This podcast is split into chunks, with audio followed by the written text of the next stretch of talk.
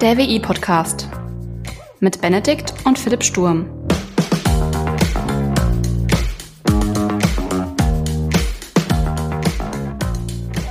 Moin Benedikt.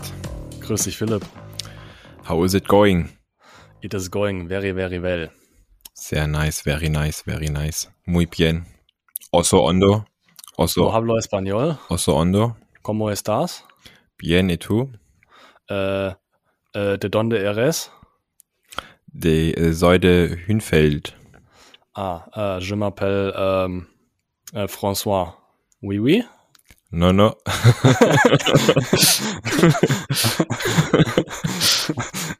gut, dass ich, gut, dass ich nichts mit Sprachen mache, ne? genau. Do you speak German? Yes, yes. Ah, dann könnten wir auch ins Deutsch switchen. oh Mann, ey. Äh, Coast Guard, we singing, we singing. what, what, what, what are you singing about? Gut, also Benedikt, die Einstiegswitze zum, zum Einstieg. die Witze zum Einstieg. Alles klar.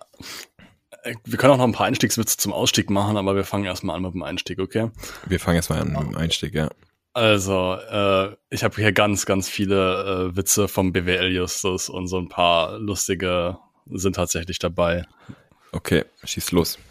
Du steigst bei MAN ein, vor der Tür. Ich steig bei MAN ein, Hauptaktionär.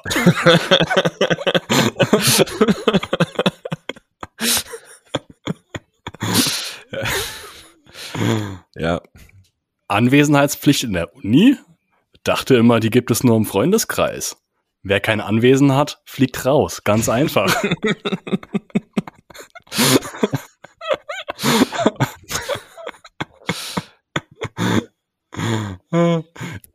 Sagt der eine BWLer zum anderen. Du hast also auch nicht gewusst, was du nach dem Abi machen willst?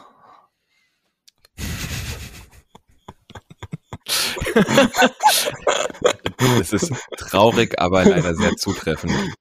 Ich weiß nicht, irgendwie. Du hast, kein Scheiß, du hast so viele BWL-Studenten im, ähm, im der Vorlesung sitzen, die einfach nicht wussten, was sie besser machen könnten. Ein Glück sind unsere Hörerinnen und Hörer nicht so. Ähm, sonst würden die den Podcast nicht hören. Ja, richtig, eben, eben. Ja. Aber da trifft ja wieder das äh, Sprichwort, in jedem Witz steckt ja auch ein bisschen Wahrheit drin. Ne? Genau. Ja, also so viel zu meinem Beitrag zu BWL-Witzen. Äh, Dein Beitrag zu BWL-Witzen ist aber besser als mein Beitrag zu BWL-Witzen. Ich glaube, wir sollten die Aufgabenverteilung neu überdenken. ich bin für die Internetrecherche zuständig. Ja. Genau, ja. Vielleicht liegt es ähm, an der Informatiknähe. ja, oder an meinem Lieblingsbrowser DuckDuckGo. Also, wir wollten beim letzten Mal so ein bisschen über Makers of Tomorrow sprechen. An dieser Stelle muss man ja nochmal erwähnen, dass wir beim letzten Mal gesagt haben, äh, es hieß Founders of Tomorrow. Genau. Aber wir korrigieren uns an dieser Stelle Makers of Tomorrow. Ganz genau. Ist uns, glaube ich, wir haben das Mikro ausgemacht und danach haben wir äh, gemerkt, dass es Makers of Tomorrow heißt und nicht Founders of Tomorrow. Ja, in unter 60 Sekunden nach äh, der letzten Aufnahme. Naja, Egal. egal. Hast dich damit bisschen beschäftigt? Mit Makers of Tomorrow? Ja. Äh, honestly, no. Nee, gar Ich nicht. wollte tatsächlich warten, bis wir darüber reden. Okay. Ja, also Philipp, ähm, was kann ich mir denn darunter vorstellen unter Makers of Tomorrow? Du hast mir das so ein bisschen schmackhaft gemacht, so als, äh, naja, how to become a Startupper. Hm. Kennst du Moodle? Ja, ne? Vermutlich. Moodle, die Lernplattform Moodle? Ja. Nie gehört. Nie Ja. gehört. Natürlich, doch, doch. Spaß, Spaß. Ähm, na, wobei, nee, aber die, die virtuelle Hochschule Bayern kennst du logischerweise nicht, ne? Nee.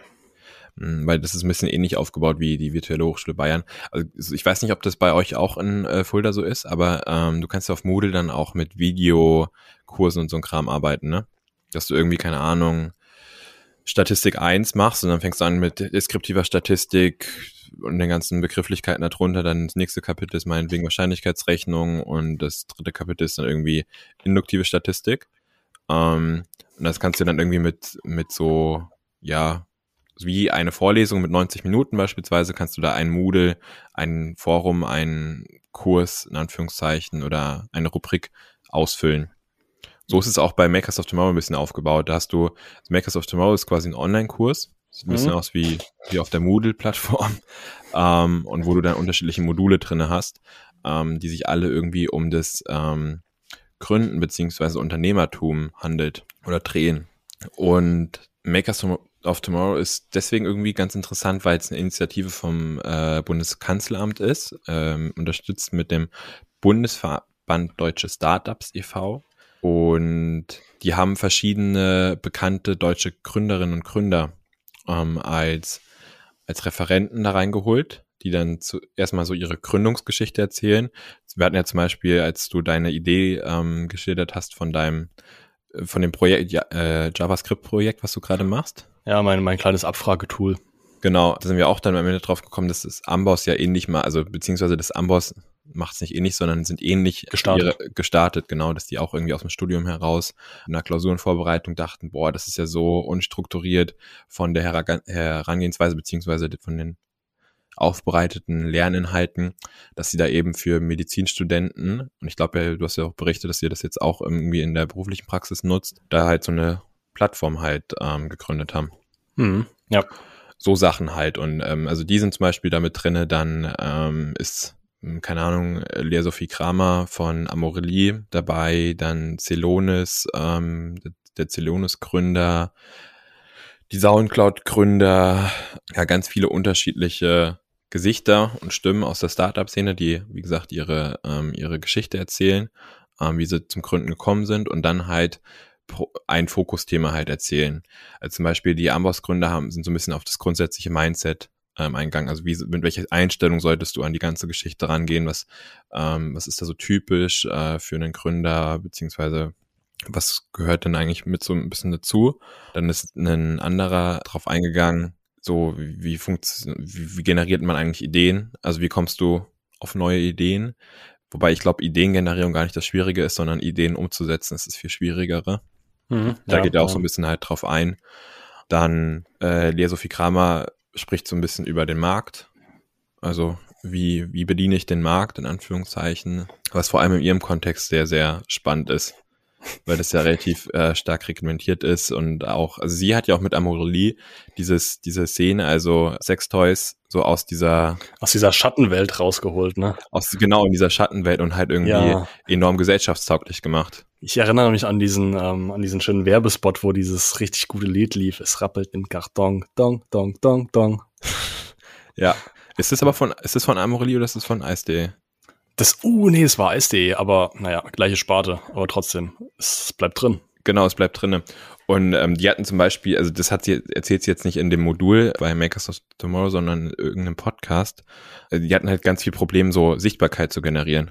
Also, weil du, weil das ist also Glücksspiel, ähm, Pornografie und da, ich, es ist ja nicht Pornografie, aber das ist irgendwie mit da drin. Also du kannst da nicht so ganz irgendwie wohl gut werben, in Anführungszeichen, sondern musst da über unterschiedliche andere Werbeansätze halt reingehen und sind halt viel über PR-Sachen gegangen und haben dann irgendwie, glaube ich, übers Handelsblatt äh, viel, ja, äh, viel, also es ist ja eine Wirtschaftszeitung, die ja, sich eher ja. an, an, ja, an Leute aus der aus dem Wirtschaftsbereich richten und jetzt weniger an die Endkonsumenten, aber dann haben die so einen Haken geschlagen und halt irgendwie, dann wurden, haben andere Zeitschriften, die dann eher wieder in deren Zielgruppe halt ähm, präsent waren, die sie erreichen wollten, also Amorelie, haben dann halt irgendwie gesagt, die Gründerin von Amorelie irgendwie spricht da, darüber, bla bla bla.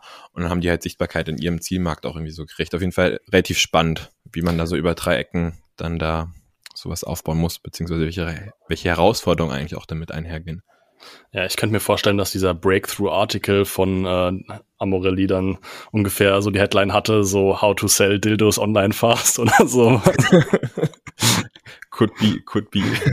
ja, nee. Aber es ist schon, ist, ist schon spannend. Ne? Es ist wirklich ein, wirklich ein Problem. Also, ich meine, man spricht nie offen drüber, aber Pornografie, Glücksspiel, das sind so, das sind einfach so Sparten im Internet, die werden massig bedient und die Nachfrage ist enorm aber es ist irgendwie im Internet null präsent, ne? Mhm. Und ähm, ja, ist bestimmt richtig cool dann zu erfahren, wie man halt sowas halt umgeht, ne, wenn man halt irgendwie versucht, Wobei das, zu verkaufen. Genau, weil ich jetzt nicht irgendwie für, ähm, keine Ahnung, Pornografie oder, ähm, oder äh, Online, äh, also hier, wie heißt Glücksspiel. Glücksspiel, ähm, aktiv Werbung machen. Aber das fand ich, also den Ansatz bei ihr fand, also mit Amorelli fand ich immer sehr interessant, weil die wirklich so einen, das alltagstauglich gemacht haben und. Aber trotzdem halt eben in diese, in diese Kategorie reingeschubst wurden oder reingepackt wurden und da mussten sie ja dann irgendwie rauskommen und trotzdem ja, ja, genau. Ähm, funktionieren.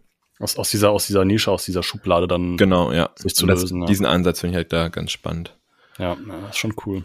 Ja, dann irgendwie sprechen die Soundcloud-Gründer, die machen jetzt irgendwie Dance, wobei Dance sagt mir nichts, ähm, über Minimal Viable Product, also wie man so ein, ja, so diesen MVP in Anführungszeichen baut und das dann immer weiterentwickelt. Das dürfte dir ja aus ähm, Scrum, erstes Semester Projektmanagement, ähm, ein Begriff sein, wie man sich da so rantastet. Ja, dann auf was man bei der Teamauswahl achten sollte, äh, wie man ein richtiges Team zusammenarbeitet. Wenn du jetzt irgendwie, glaube ich, nur Ja-Sager hast, die zu allem, zu jeder Idee, die irgendjemand reinbringt, immer Ja und Amen sagt und die gar nicht challenged, so, dann ist das zu homogen, dann musst du schon irgendwie eine heterogene Gruppe haben, aber gleichzeitig auch irgendwie was, was sich nicht gegenseitig null setzt, sondern ähm, ja. was halt sich befruchtet. Komische Formulierung, was sich halt befruchtet. Aber ich, ja, ich weiß, was du meinst. Also, wenn du halt nur Leute hast, die quasi zu allem Ja sagen, dann kannst du im Prinzip wirklich alles in die Waagschale schmeißen und es wird irgendwas draus, aber es wird nicht unbedingt was Gutes. Genau. Auf der anderen Seite, wenn du halt äh, ständig Leute hast, die irgendwelche Verbesserungen haben, sagen, ja, es funktioniert nicht. Ähm, also einfach so Naysayers, ähm, da ja, kommst halt auch nicht vom Fleck, ne? Ja. Es genau. ist irgendwo so, so ein bisschen Zuckerbrot und Peitsche, so wie beim Angeln, so ein bisschen geben, ein bisschen nehmen, ne? So ein bisschen ja, ein bisschen nein. Genau, und ein bisschen vielleicht. Aber auch irgendwie dieses Verständnis, also dass alle das Verständnis für die andere Position halt einbringen. Das ist, glaube ich, auch ja. noch relativ wichtig, weil wenn nur eine, also eine Partei das Verständnis für eine andere Partei aufbringt, so, dann ist es trotzdem nicht äh, cool. Macht genau. Spaß. Ja. Kommst du nicht vorwärts. Ähm, genau, das ist so ein Modul, dann auch eine Unternehmenskultur finde ich auch mega spannend. Also eine Unternehmenskultur kannst du ja nicht bauen, sondern die formt sich. Aber ich glaube, die, das trägt auch so, das Miteinander trägt schon auch relativ viel für den Erfolg drauf ein. Wir haben ähm, in BWL auch über die Unternehmenskultur unter anderem gesprochen. Und das war echt ein ziemlich cooles Ding. Also da war auch mal dieser Spruch, Kultur oder Unternehmenskultur ist nicht Menschen geplant, aber Menschen gemacht. Fand ich mhm. immer ganz cool. Ne? Also du, du hast du hast Einflussfaktoren auf die Kultur, keine Frage. Aber genau. du kannst jetzt nicht sagen, jo, wir wollen irgendwie eine lockere Startup-Kultur jetzt etablieren, wo jeder irgendwie so ein bisschen equal ist und es keinen so richtigen Chef gibt. So, sowas, sowas passiert nicht einfach nur, weil du es möchtest, sondern es entwickelt sich. Es entwickelt sich auch, wobei ich glaube, das halte ich auch für eine Utopie, die nicht erfolgreich sein kann. nee, das war jetzt also, nur so ein Beispiel. Also, ja, Ähm, dieses, also da gibt's ja auch aus der Organisationslehre heraus sowas wie ähm, Holocracy-Ansätze, wo du nicht, nicht mehr in Pyramidenhierarchien ähm, aufgebaut bist, bist, sondern in, in Kreisen, Anführungszeichen, dann hat jeder seinen eigenen Kreis und dann gibt's aber, also dem er halt tätig ist, also damit soll, will man halt quasi diese Hierarchien aus, also abschaffen und ähm, da, in diesem Kreis hat jeder seine eigene Aufgabe und diese Aufgabe kann dann aber auch in einem anderen verantwortlichen Kreis halt reingehen und dann bist du in einer anderen Rolle drin und den ganzen Kram. Also, wobei, da stellt sich dann am Ende die, äh, des Tages immer auch wieder die Frage, wer entscheidet denn Sachen? Hm, ja. Äh, und, und wie, wie differenziert man auch Leistung? Also, äh, es ist ja dann am Ende des Tages immer noch eine Leistungskultur und dann, du willst ja jetzt nicht mit einem Underperformer als High-Performer irgendwie gleichgestellt werden, das gleiche Gehalt verdienen, die gleichen Privilegien den ganzen Kram, weil du willst ja dann auch irgendwie das, das, was du einbringst, entsprechend auch gewertschätzt wird. Und dann könnte ich mir halt vorstellen, dass eben die Guten oder sehr Guten schnell, ja, verschwinden, sich was anderes suchen. Ja, natürlich. Also ich kenne es also aus meinem Studiengang, nur mal ganz kurz über dieses, dieses High-Performer und Underperformer zu sprechen. Also ich kenne es ja aus meinem Studiengang auch ganz gut, dass das Gehalt dann eine wichtige Rolle spielt. Ne? Also viele mhm. sind auch in der IT, nicht nur weil sie Bock drauf haben, sondern halt, weil sie auch wissen, in der IT kann man Geld verdienen. Ne? Um, und da kommen, äh, also das ist jetzt, äh, ich möchte es nicht pauschalisieren, aber ich habe es schon häufig mitbekommen, dass da halt so Stimmen laut werden, so ja, wenn ich fertig bin, will ich dann ein Einstiegsgehalt von 4K brutto. Das soll selbstverständlich sein, etc. Und andere haben dann noch höhere Gehaltsvorstellungen. Und also kommt man aus der Arbeitswelt, dann sind 4000 brutto schon viel. Und dann auf der anderen Seite muss man dann halt auch sehen, ist es, ist die Person, die dort arbeitet, denn halt auch diesen Geldbetrag wert, ne? Genau. Und das finde ich so ein bisschen, das, das unterschätzt man. Nur weil du diese reine Qualifikation, ja Bachelor of uh, Science in angewandter Informatik hast, heißt es noch lange nicht, dass du diesen Marktwert in gewisser Weise hast. Also. Ja. Also ich, es gibt ja Wissen, Tun und Umsetzen, so diese Differenzierung. Also nur weil du was weißt, kannst du es noch nicht machen und äh, also oder kannst es noch nicht. Und also ähm, wie du sagst, man muss dann einen Mehrwert für das Unternehmen bringen. Ja. Wobei Geld alleine auch nicht alles ist.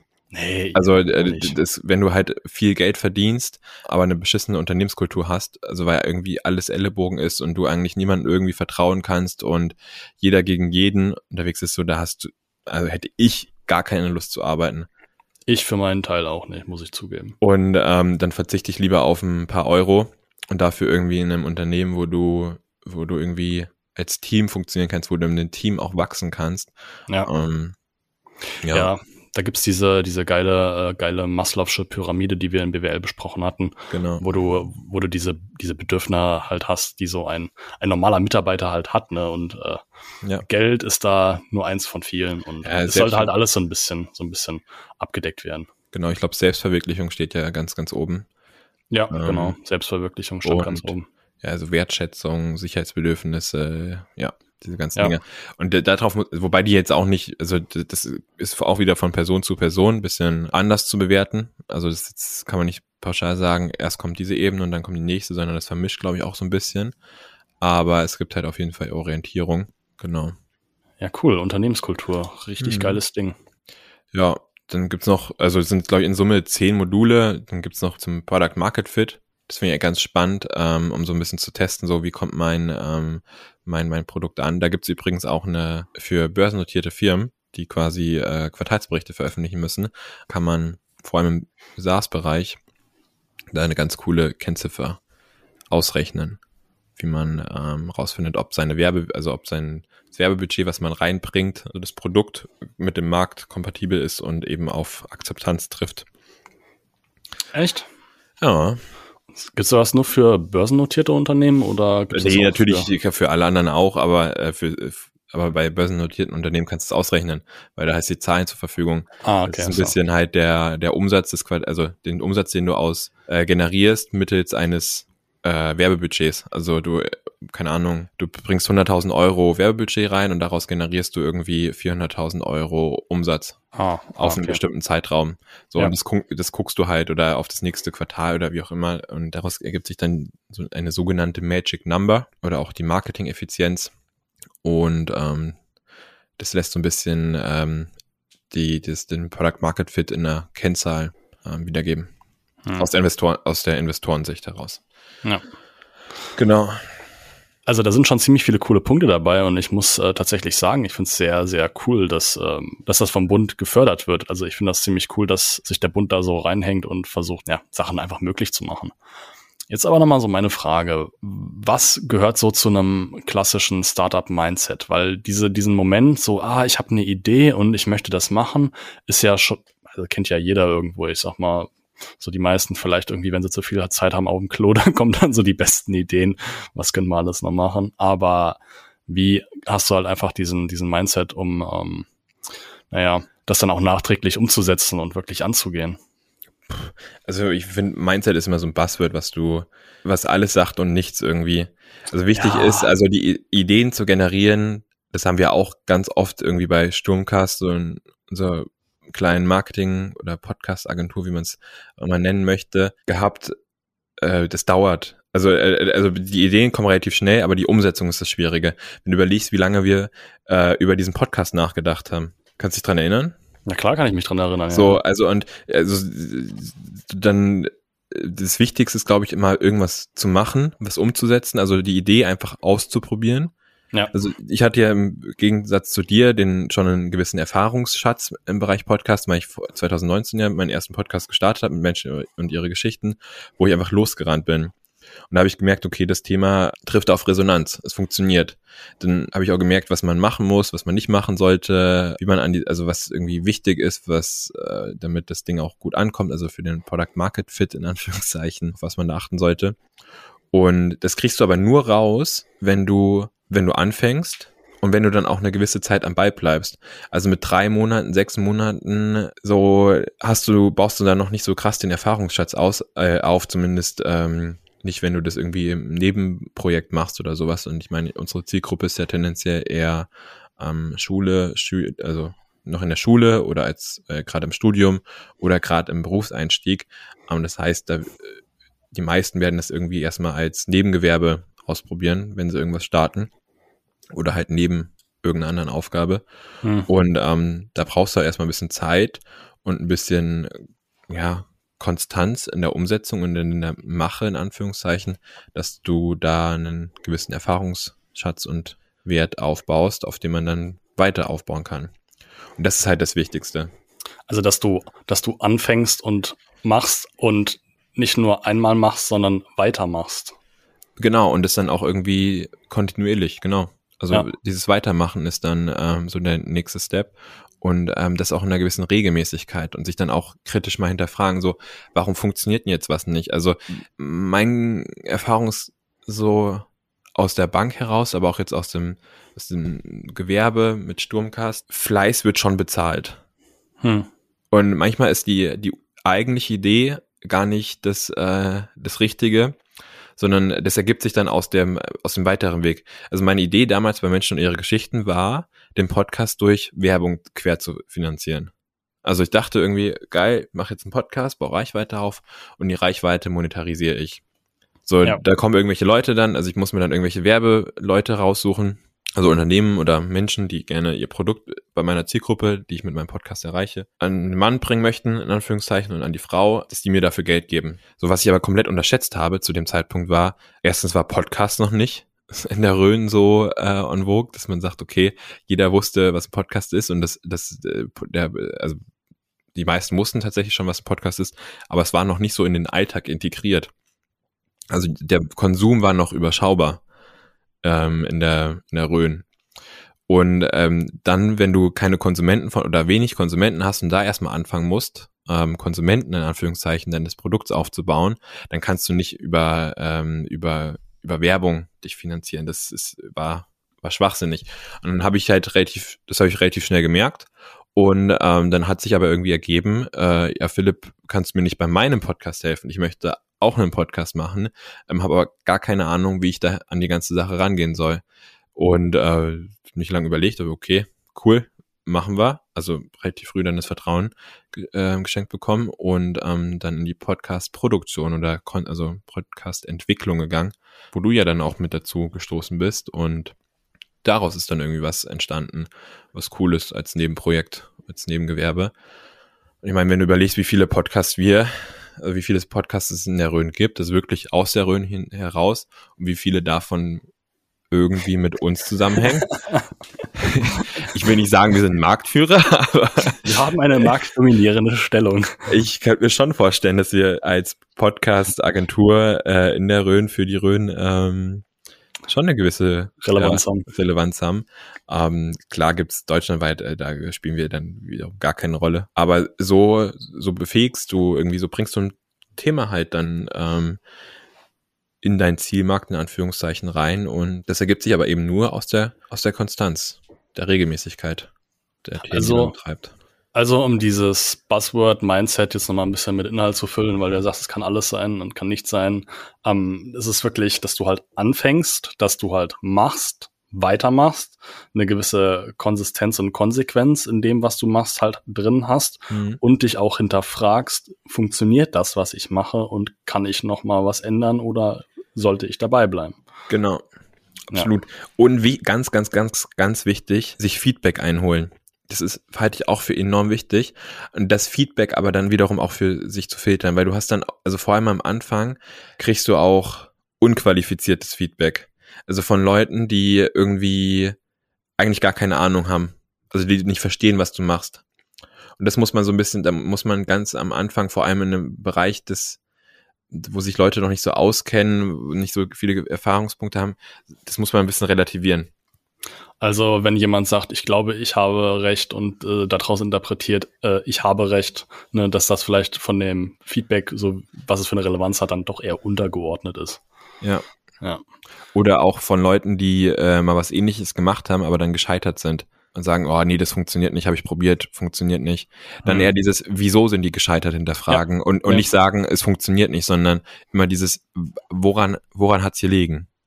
Ja, So, Mora hat's gelegen, ja, ne? und mein Gefühl ist, dass das dürften so relativ einfache kaufmännische Fragestellungen gewesen sein, die da äh, nicht funktioniert haben. Anfängerfehler? Ja, weiß ich nicht, aber ähm, Also wenn man den Fehler sucht, dann würde man ihn tendenziell auch finden, oder was? genau, und dann halt über genau hinterfragen, also wieso ist es bei der Person schiefgelaufen oder wieso hat es da nicht funktioniert? Was kann man da halt anders machen? Was kann ich besser machen? Ja. Und ähm, lässt sich das lösen? Und ich glaube halt, die meisten Sachen lassen sich tatsächlich lösen und äh, sind eben auf einfache kaufmännische Fragestellungen äh, zurückzuführen. Und ja. Ja, das hört sich doch schon mal sehr gut an. Also Mindset ist doch äh, schon äh, etwas umfangreicher, wenn man es dann mit Inhalt füllt, ne? Ja, Hm. Hast du da schon irgendwelche Erfahrungswerte drin sammeln können? es ist also relativ, es ist eigentlich ein cool kuratierter oder gut kuratierter äh, YouTube-Kanal in Anführungszeichen mit ein paar Aufgaben dazu. Also ich habe mir Videos angeschaut, jetzt auch noch nicht alle.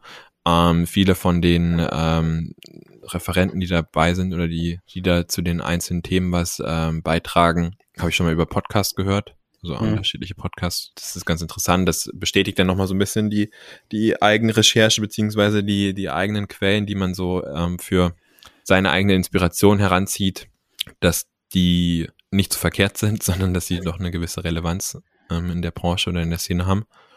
Und ja, beantwortet es deine Frage, Benedikt? Ja, das beantwortet meine Frage, ja, danke. Ah, ich finde auch, also weil du gerade so nach, nach dem Kurs gefragt hast, der Kurs ist, ist ein Instrument, ein Werkzeug irgendwie auf dem Weg zu irgendwas. Und der Kurs hilft dir relativ gut, Stichpunkte oder Fokusthemen, die du beachten musst, ähm, zu berücksichtigen, damit auseinanderzusetzen. Aber der löst das Problem nicht. Also nur weil du jetzt irgendwie diesen Kurs mit den zehn Modulen durcharbeitest, heißt es nicht, dass du der große Macher von morgen bist hm. sondern dann hast du ein Fundament oder einen Ansatz eines Fundaments bekommen, auf dem du weiter aufbauen kannst. Ja, ja. Dieses Bild von, von einem Werkzeug, einem Werkzeugkasten finde ich immer ganz cool, dass viele Sachen, die du halt im Leben lernst, ähm, im Prinzip ähm, nicht unbedingt die Lösung darstellen, sondern halt das Mittel zum Zweck, um die Lösung zu er- erzeugen oder Genau. zu erarbeiten etc. Ja. Ja. Ja. Hatten wir das nicht auch schon mal in irgendeiner Folge, wo wir ähm, über Studium gesprochen haben und ähm, gesagt haben, so, okay, das Studium hilft dir bei einigen Themen, aber es löst nicht alles. Also nur weil du studiert hast, heißt es nicht, dass du fertig bist, Ja. sondern du hast dann ein Fundament gelegt und das, das Fundament hilft dir wieder bei anderen Problemen, weil du einfach auf einen kompletten Werkzeugkoffer, nicht nur ein Werkzeug, sondern einen kompletten Werkzeugkoffer zurückgreifen kannst, um das Ding dann zu lösen ähm, oder die Problemstellung zu lösen. Ähm, aber es löst es nicht von alleine, sondern du musst dann immer noch was machen. Ja, ja, da hat man drüber gesprochen gehabt, wo es darum ging, dass ich mich so ein bisschen drüber aufgeregt habe, dass wir im Studium teilweise nicht mehr als so äh, alltagsrelevante Themen behandeln oder nicht ganz so. Ja. Aber nochmal vielleicht, um den Bogen für die Praxis zu finden oder zu Ja. schließen oder vielleicht auch für dich. So, wenn du, ich muss mal gucken, ob die Hochschule Fulda eben bei dem Kurs oder sich dafür gelistet hast, dass du dich da anmelden kannst. Und dann schau dir wirklich mal dieses, äh, das erste Modul mit Mindset an bei Amboss und dann überleg mal für dich, was daraus für deine gerade, für deine Idee, die du gerade, an der du gerade bastelst, mit dem, mit dem Fragentool, so was du machen müsstest, damit es weiter läuft, also wie das weiter dann zum Fliegen kommt. Hm, Genau. dass es weiter wächst. Ja. Ja, da schaue ich mal rein, da schaue ich mal rein, dass da irgendwas, irgendwas Fruchtbares vielleicht bei rumkommen könnte. Aber wir hatten ja schon gesagt, also im schlimmsten Fall lerne ich was für mich und das wäre dann schon ausreichend. Die Frage ist auch immer so ein bisschen Kosten-Nutzen, ne? Also wie aufwendig ist es, also wie viel Energie musst du ähm, da reinstecken, dass es eben funktioniert. Ja, Also diese Markteintrittsbarrieren oder Hürden in Anführungszeichen muss man da ein bisschen so beachten. Das war by the way bei Podcast relativ easy. ja, das stimmt tatsächlich, das stimmt. Also äh, eines der attraktivsten Sachen, die ich halt auch äh, so an Podcasts hab lieben lernen, ist wirklich, dass du äh, etwas hast, was eine sehr geringe Einstiegshürde hat. Ne? Also du setzt Ja. dich hin, klappst einen Rechner auf äh, und laberst. Genau. Oder auch diese, die, die Produktion in Anführungszeichen. Ähm, Ja. Ich überlege, ich habe damals, 2019, ich glaube, einfach mein, mein Urlaubsgeld, was ich bekommen habe vom Arbeitgeber, ähm, habe ich genommen und in Equipment investiert. Und mehr, also Laptop hatte ich schon, so den konnte ich weiter verwenden, habe ich nach Open Source Lösungen geguckt, ähm, zum Cutten, also zum Schneiden, das, was du jetzt ein bisschen professioneller machst und äh, auch mit besserer Technik. Aber daraus und alles andere, was da, die ganzen Folgeinvestitionen, Anführungszeichen, sind aus Einnahmen generiert worden, die durchs Podcast entstanden sind. Also dieses Start Invest, das hat sich relativ schnell amortisiert. Ja. Also, äh, um es mit den Worten meines BWL-Profs wieder äh, abzukürzen, äh, es ist etwas, das legt Eier und äh, die Eier kann man ausbrüten und äh, daraus schlüpfen wiederum Hühner und die legen auch wieder Eier. Genau. Ja, ja, nee, ist schon eine coole Sache, ist schon eine coole Sache. Ja. Aber sowas ausprobieren, also um so ein bisschen auch Feedback von meiner Seite aus zu liefern, also es macht schon irgendwo Spaß, einfach Sachen auszuprobieren, so ein bisschen Erfahrung zu sammeln, sich mal ein bisschen, naja, also Sachen zu testen, ohne wirklich vor wirklich krassen existenziellen Konsequenzen halt Angst zu haben. Ja. Das Also- ist ja das, was wir auch bei Sturmcast machen, ne? Ja, genau, darauf spiele ich ja Oder an. mit, Also- oder mit Sturmcast machen. Genau, das ist ja das, worauf ich anspielen möchte, dass du halt wirklich etwas hast, was, ähm, was cool ist, was Spaß macht, was durchaus wachsen kann, ja, was Potenzial hat, keine Frage.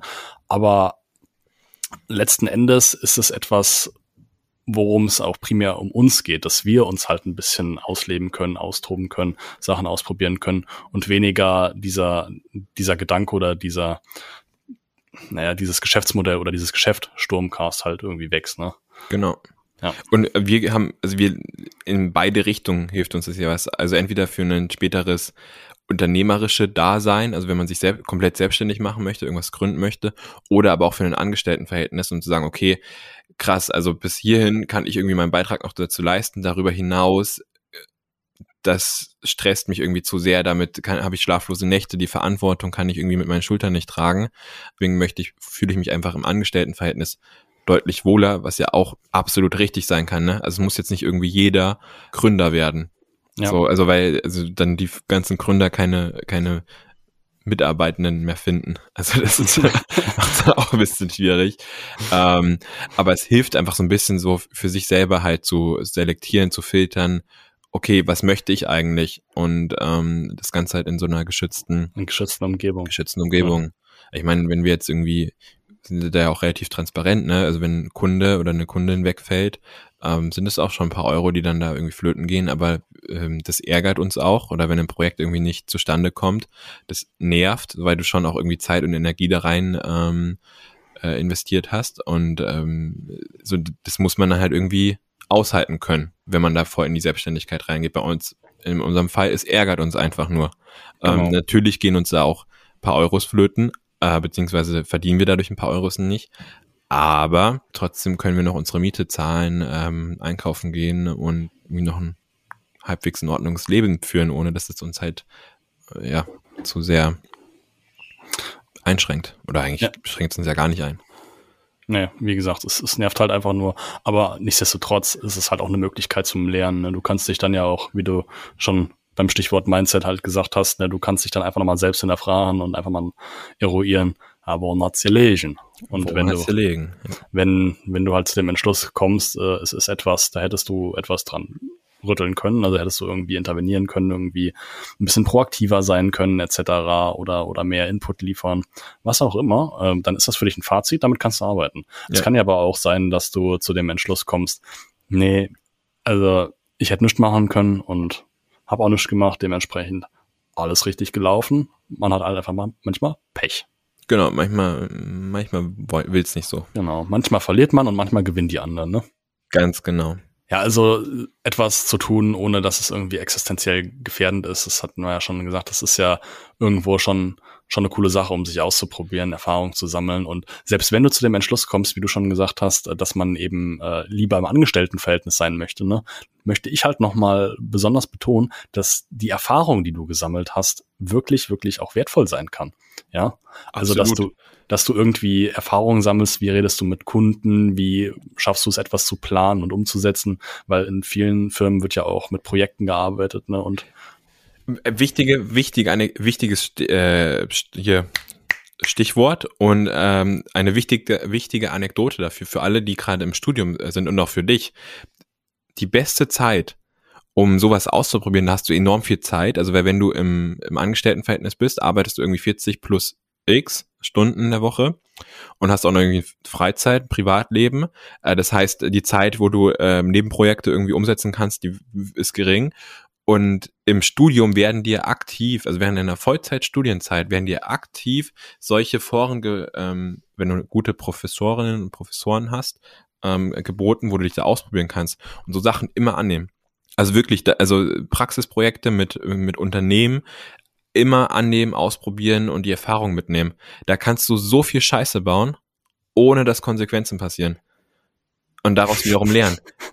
Kein, nee, kein Scheiß, aber da, da so viel, ich hab, hatte da die, äh, witzigerweise die Tage tatsächlich mit einer Professorin, ähm, wo ich im ersten Semester in der Vorlesung saß, jetzt ein Gespräch, ein Austausch, haben wir uns halt auf einen Kaffee getroffen. Und äh, da hat sie so erzählt, dass sie für ihren Studiengang halt auch viele Praxisprojekte und Praxispartner äh, akquiriert, aber die Studierenden das halt gar nicht so aktiv annehmen, wie, wie sie es nicht sollten, aber wie es empfehlenswert wäre ja, wie es hilfreich hätte sein können. Genau, sondern nee, da heißt, ja, es ist zu aufwendig, äh, zu viel äh, Arbeit, da irgendwie was zu machen und ich möchte da irgendwie mehr in die Eigenverantwortung reingehen und so weiter und so fort. Äh, so, wie, ja, wie willst du Erfahrung sammeln, wenn du nicht in so Sachen halt reingehst? Und ja. ähm, das, ja. ja. Wie willst du das Schwimmen lernen, ohne jemals ohne zu gegangen zu sein? Genau, ja und ähm, so Sachen im Studium aktiv nutzen, die Augen, ähm, Augen aufhalten und alle Angebote irgendwie mit aufsaugen. Das ist, äh, zahlt sich maximal aus. Ja. Wenn du da irgendwie noch eine geile Truppe hast, hast du sogar Spaß bei der ganzen Geschichte. Oh, Spaß, das ist was Tolles, das ist was Feines, ne? Ja. Da kann man sich's gut gehen lassen. Ja, ja. genau. Ja. ja. Also, es ist schon eine ziemlich coole Sache, also dieses, dieses Mindset, dieses, dieses Machen, ähm, Sachen umzusetzen, sich auszuprobieren. Aber, aber irgendwo müssen die ganzen, diese ganzen Ideen ja herkommen. Also ich, mein, mein Projekt oder meine Idee, mein Ansatz, jetzt äh, mir etwas Gutes zu tun, indem ich mich selbst unterstütze mit meinem kleinen Programm oder wie auch immer man das nennen möchte, das kam ja eher so aus der aus der Not heraus, ne, dass ich festgestellt habe, jo, das ist mir doch ein bisschen zu aufwendig, diese Art des Lernens und mhm. ich will es dann doch ein bisschen vereinfachen. Ah, aber wenn du irgendwie Bock hast, was auszuprobieren, weißt, du hast Bock, aber du weißt halt nicht, was du ausprobieren willst. Wo kriegst du den Input her? So Inspirationsquellen meinst du? Ja, genau, also so, so Inspirationsquellen, Motivation, was auch immer. Wo, wo? Ja. Ich kann ja mal, äh, wir sprengen jetzt sonst den Rahmen äh, mit der Zeit, aber lass doch beim nächsten Mal darauf eingehen und äh, also in der nächsten Folge so ein bisschen über Inspirationsquellen zur Ideengenerierung eingehen. Jo, das hört sich gut an, das kann man machen. Als, als, ähm, schon mal als Aufhänger, Disclaimer, nee, nicht Disclaimer, Cliffhanger.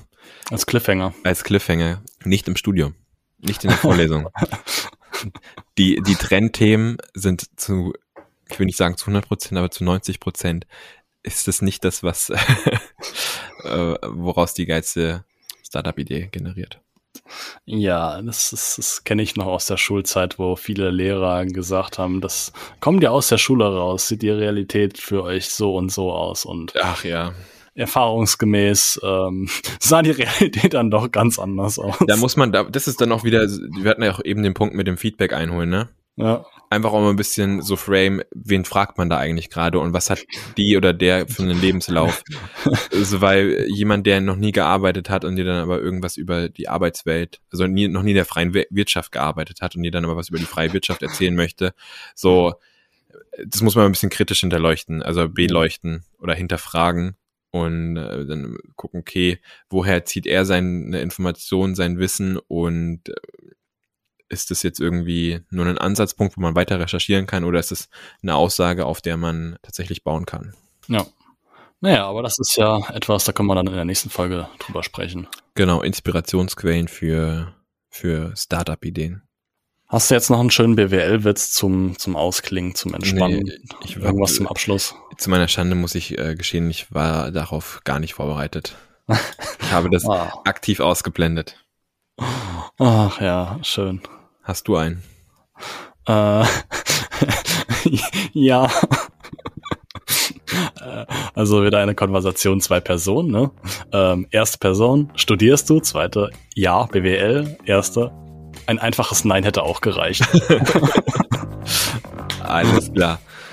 Oh, ja. In diesem Sinne, Benedikt. In diesem Sinne, bis zum nächsten Mal. Ciao. Bis zum nächsten Mal. Ciao.